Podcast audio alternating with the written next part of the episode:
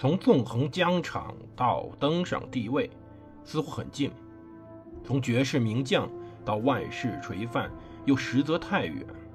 把手中的权杖换成头上的皇冠，要经历多少勾心斗角、纵横捭阖，乃至腥风血雨？请收听蒙头读书的《拿破仑传》。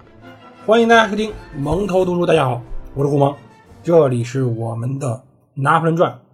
我们接着上回讲故事。在整个惠灵顿在舞会上布置战术的时候，拿破仑。正在往北前进。其实拿破仑遇到的问题啊，主要是一个挺可笑的麻烦。当年他在防守之时，为了防止当时敌军进入法国，他要求把法国边境向北延伸的公路尽数的摧毁了。这些公路都是砾石路，就是在一层碎石之上铺紧一层紧密的砾石。其实，在当时的年代，在没有水泥、没有沥沥青的时候，这种路是非常好的。国境线以南的数英里公路都被他给破坏了，在公路上挖了沟渠来阻碍敌军向法国进军。可是问题是，现在等到拿破仑准备向北进军的时候，他遇到了一样的阻碍。破碎的公路对步兵或骑兵还行，绕开就好了。可是对于炮兵呢？对于补给车呢，步兵和骑兵可以通过公路两边的田野行军，可是补给车和炮兵通过公路两边行军就非常非常的困难，并且痛苦了。当时拿破仑面临就这种尴尬，他要求军队快速前进，把部队集中于桑布尔河以南的地区，公路迅速整修，以便于炮车、补给车向北。但步兵和骑兵必须从田野通过，这些田野当时大部分种的是黑麦。十九世纪的黑麦比今天长得更高，所以说呢，人们正在前进的是一片茂密、浓密、富含纤维、有一人高左右的茎干。当时庄稼被士兵们踩到，甚至马匹会被绊倒，这些黑麦挺讨厌的。但拿破仑还是在很快逼近了边境。六月十四号，在公爵夫人舞会的前一天。北方军团在沙勒罗瓦以南几英里处驻军。皇帝要求军队住在山丘之后隐蔽。他们做饭的萤火还是把天空照亮。其实英军或者联军看到第一个现象应该是被照亮的天空。但是尴尬的是，联军虽然重视到火光，但是没有特别重视，他只是觉得这是不祥之兆而已。十五日黎明。法军拂晓开始行军，他们要渡过桑布尔河。当时三列纵队从南方接近了桑布尔河，桥梁被封锁了。中路纵队挺进到沙勒罗瓦，足够步兵到达，冲破了封锁，占领桥梁。普鲁士守军人很少，其实呢，他们的人顶多是个前沿警戒哨。法军占领沙勒罗瓦时候，普鲁士军队向北撤退。下午，拿破仑军队进入比利时。派出强大的骑兵巡逻，曾扇形分散，搜索联军的位置。在西边，其他一些骑兵巡逻队在向北前进，试探蒙斯方向有什么人没有。当时第六十九来福枪兵团第二营在蒙斯方面被法军枪骑兵巡逻队伏击了。这次遭遇被称之为儿戏，但对乌灵顿公爵来说，这些报告是非常严重的。说明当时拿破仑正在试图去切断与北海各港口的陆路联系，而且他也收到了沙勒罗瓦周边有法军活动。他第一个本能是保护自己右翼。我们说过，英军的第一个本能是保护自己能够撤退的那条路。于是命令预备队，他亲自指挥留在布鲁塞尔，其他部队留在西边宿营地。这样的决定可能是一个大问题。拿破仑把步兵运过河，缓缓击退普军。威灵顿没有料到，没有派兵是个什么问题。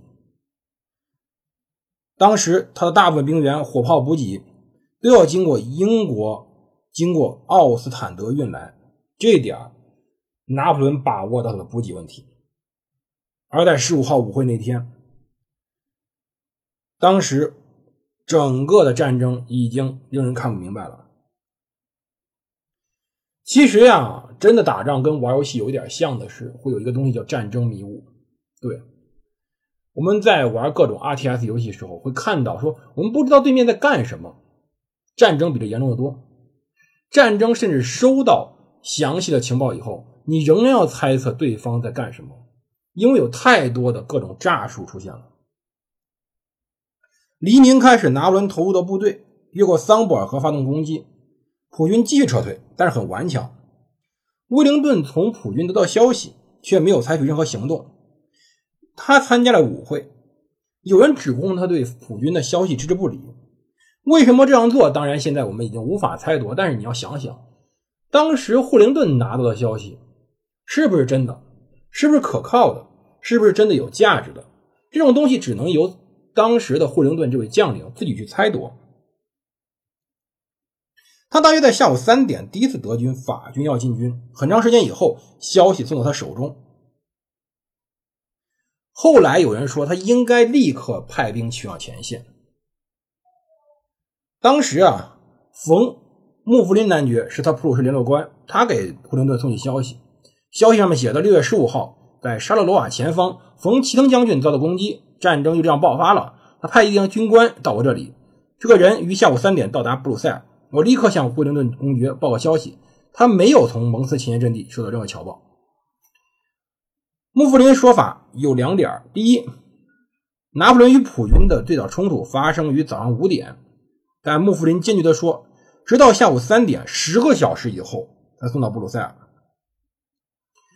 沙勒罗瓦呢，离布鲁塞尔三十二英里，一个骑马传令兵四个小时可以轻松到达布鲁塞尔。为什么花了十个小时呢？不知道为什么。威灵顿说，可能骑马的人太肥了，这个有点可笑。但是这个事儿，我们现在先放放。普鲁士人说，冯奇登将军在这天清晨给威灵顿送了消息，但是即便发出去的消息，也不确定人家真受着了。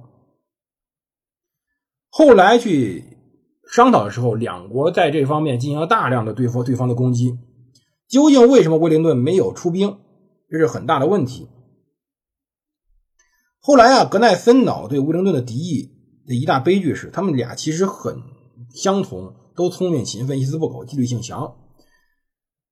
他们都希望能够彻底消灭拿破仑，但格莱森瑙坚持认为威灵顿不值得信任。对滑铁卢的事来说，信任很重要。联军战略这种几个国家联军进攻，很大基础上在于信任。布吕希尔会援助威灵顿，威灵顿会支援布吕希尔。两位统帅都知道，凭自己力量会把拿破仑的老兵打得丢盔卸甲。他们必须携手，如果没法合力，就不能作战。所以说呢，整个问题在于，在此时就是我们说的战争迷雾问题。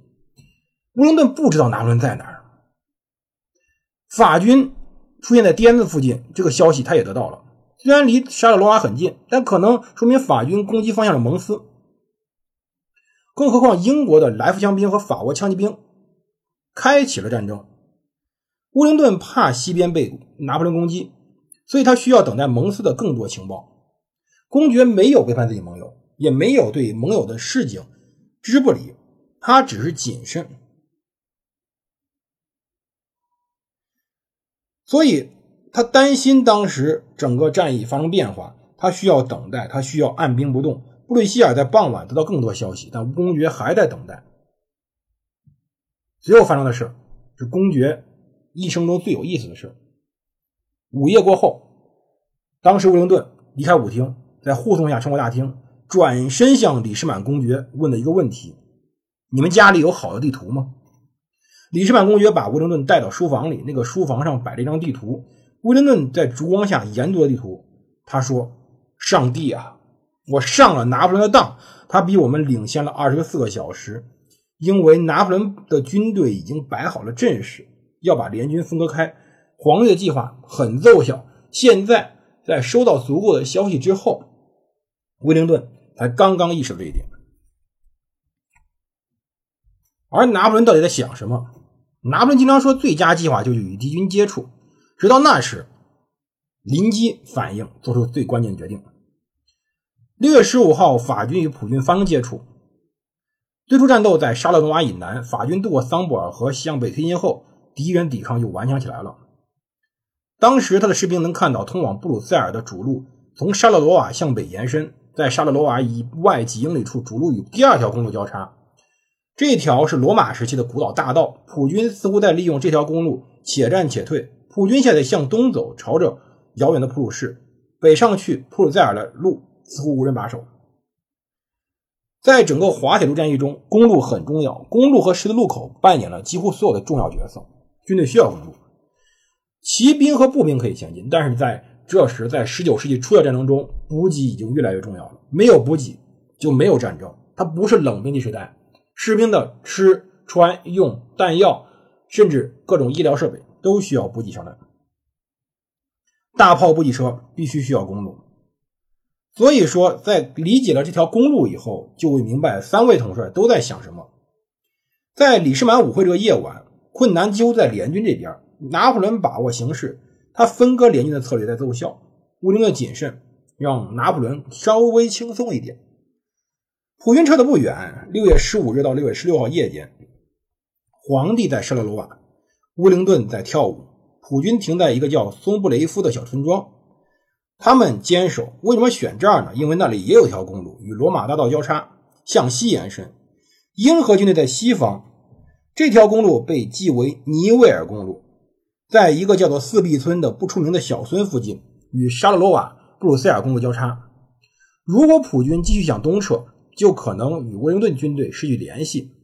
尼维尔公路是最后一条让英军前来援助普军的道路，所以说布吕歇尔命令军队在那里停下。这里有个问题：威灵顿公爵等得太久了，英荷军队集结太晚了。拿破仑已经开始行动了，而关键的四壁村十字路口这条横向和纵向公路的十字路口竟然没有防御。